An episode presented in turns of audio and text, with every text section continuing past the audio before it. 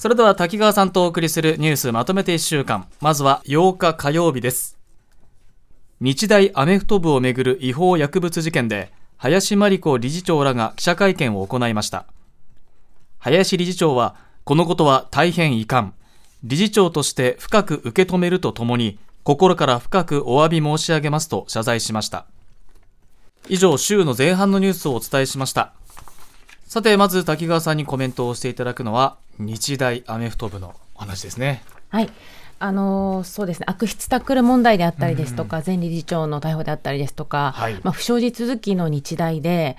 そのそれまでのこうマッチョなイメージとは、まあ、一線を画すあの林真理子さんの登用による改革の最中ですから、まあ、注目の会見だったと思います。はい、でやっぱり気になったのがあの、会見の中で林さんが、こう、スポーツ分野にはやっぱり遠慮があったですとか、うんうん、こう専門の人に任せていたというふうなことをこうおっしゃっていて、なんかこう、一種ちょっとこう、踏み込めない聖域みたいなものがあったんじゃないかなというふうなことを思わせられる会見だったと思います。はい、で、やっぱりその、外部から新しい方が入って、まあ、異色の人材が入って、こう、多様性をもたらしていくことって、やっぱり期待されるわけですけど、こう言うほどやっぱり簡単じゃないんですよね。うんで、なかなかこう、情報がちゃんと上がっていたのかですとか、こう透明性高く共有されていたのかですとか、まあ、今回かなり疑問が出たと思います。うん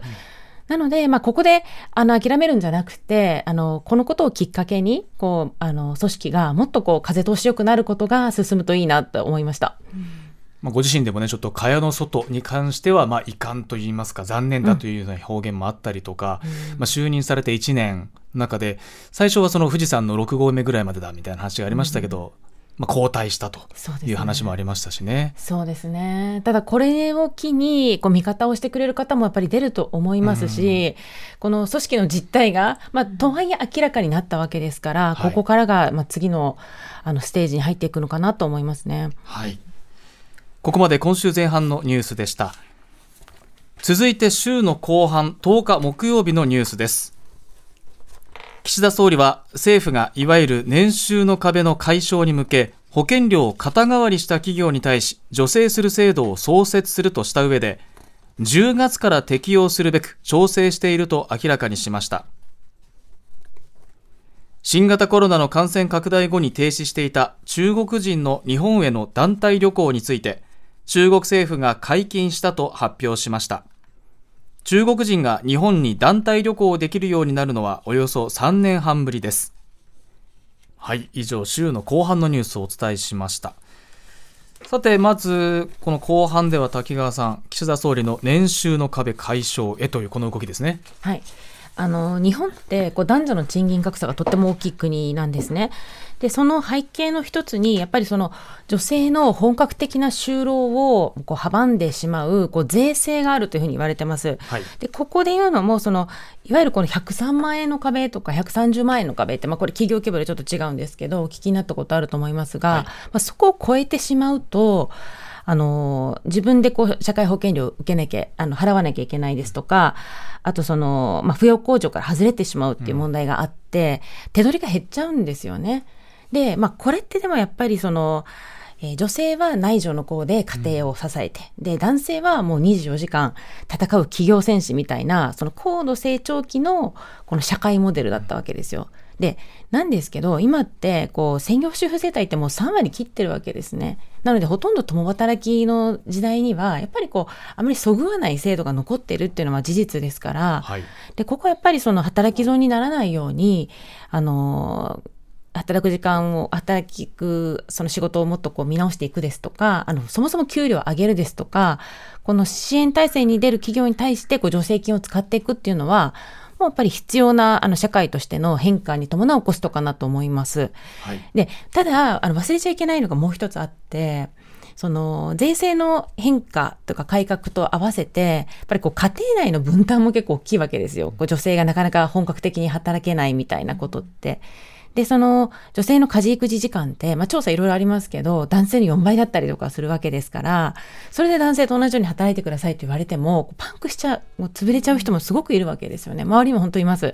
からやっぱり、あの税制の改革と、あの税制のその見直しと合わせて、こう、やっぱり男女の役割の固定化みたいなのも、私たちの社会で変えていく必要があるなと思います。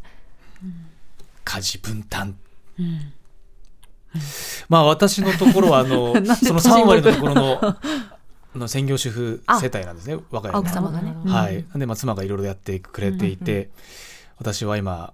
お皿洗いとか、洗濯物を畳むとか、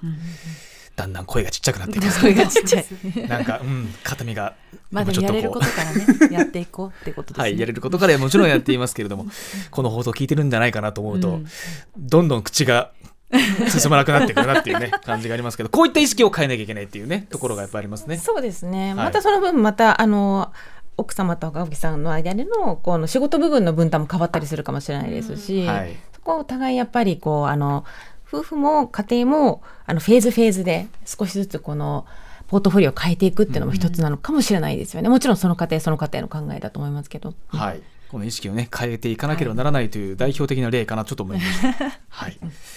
さて、続きましては、えー中国人の団体旅行の解禁についてですね、およそ3年半ぶりということですね。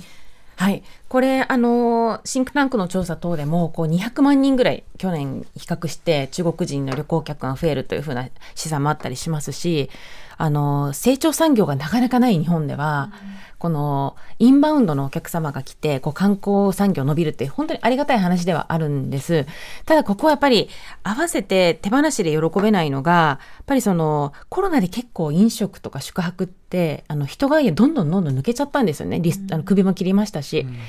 でなかなかその後戻ってないんですよ。というのもやっぱりこの少子高齢化が日本の最大の問題なんですけどどんどんその若手にこう任せてきた若い人のアルバイトで賄ってきた仕事があの担い手がいなくなっちゃうわけです。ってなるとこのオーバーツーリズムって言われますけどせっかくこの観光客が来ても楽しみにしていた日本のおもてなしですとかこのハイクオリティなサービスが受けられないみたいなことにもなりかねなくって、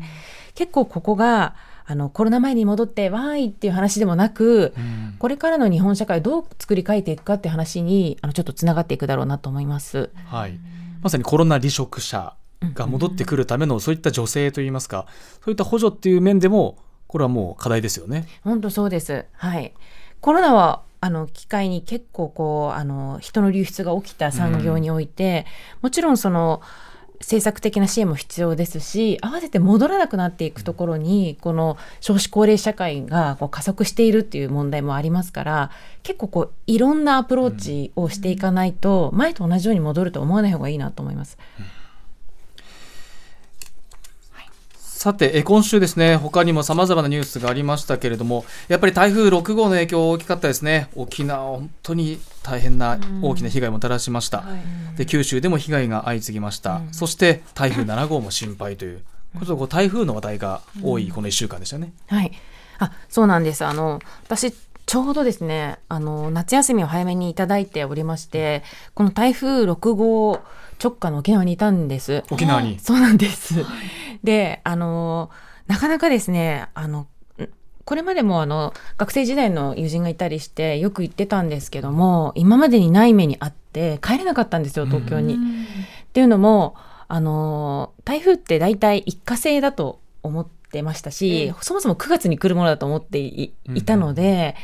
あのちょっと甘く見てたんですけれども、うん。帰りの飛行機がどんどん欠航してしまって、はい。でホテルも延泊しなきゃいけない。飛行機代はすごく上がる。でそれでもまだ台風が動かないからまた延泊しなきゃいけない、でまた飛行機争奪戦をこうスマホでずっとやり続ける旅行になっちゃって、であの今年あのちょっとこう異常だったねあの運が悪かったねということだけでなくこれやっぱりアジア全体見渡した時に、はい。台風被害ですとか洪水暴風雨のあの被害災害増えてますから、はい。もしかするとやっぱり気候変動に伴ってこういうリスクも考えなながら旅行しなきゃいけない時代になってるんだなってこう身につまされました。まさか台風が U ターンするなんてね。って思いましたもんね。思いました。うん。で、あのやっぱりホテル暮らしなのでこう火が使えないわけですよね。はい。で、もうスーパーとかであお店はやってませんから、うんうんうんこのパンとかお湯で食べられるものとかをええ。買いに行くんですけど、はい。もう殺到していてうん空っぽなんですよもうはい。棚が。でなんか結構こうなん過酷だったりする。んでもちろん沖縄自体が停電したりしてますから、あの沖縄に住んでいる方たちは本当にもうこれがまあねあの日常なわけですけれども、はいただこういうことってこの近年なかったというふうにもおっしゃっていて。これも本当に地球全体でうん今後コロナの次は言われてます通りこう地球温暖化に伴う気候変動がもう世界共通の問題になっていくんだなっていうことを肌で感じました。あじゃあもうだからできる限りのこう準備っていうのは本当に必要だなっていうそのい物物としての準備もそうですけど気持ちの面での準備、そうですスケジュール的な準備さまざまな準備が必要だなというふうにそうなんです。感じますね。そうなんです。あの、はい仕事に戻る日の朝に帰ってくるとかも絶対やめた方がいい。そうだ。止まっちゃうかもしれないです。そうですねはいえーここまで今週1週間のニュースをまとめてお伝えしました蓮見紀之まとめて土曜日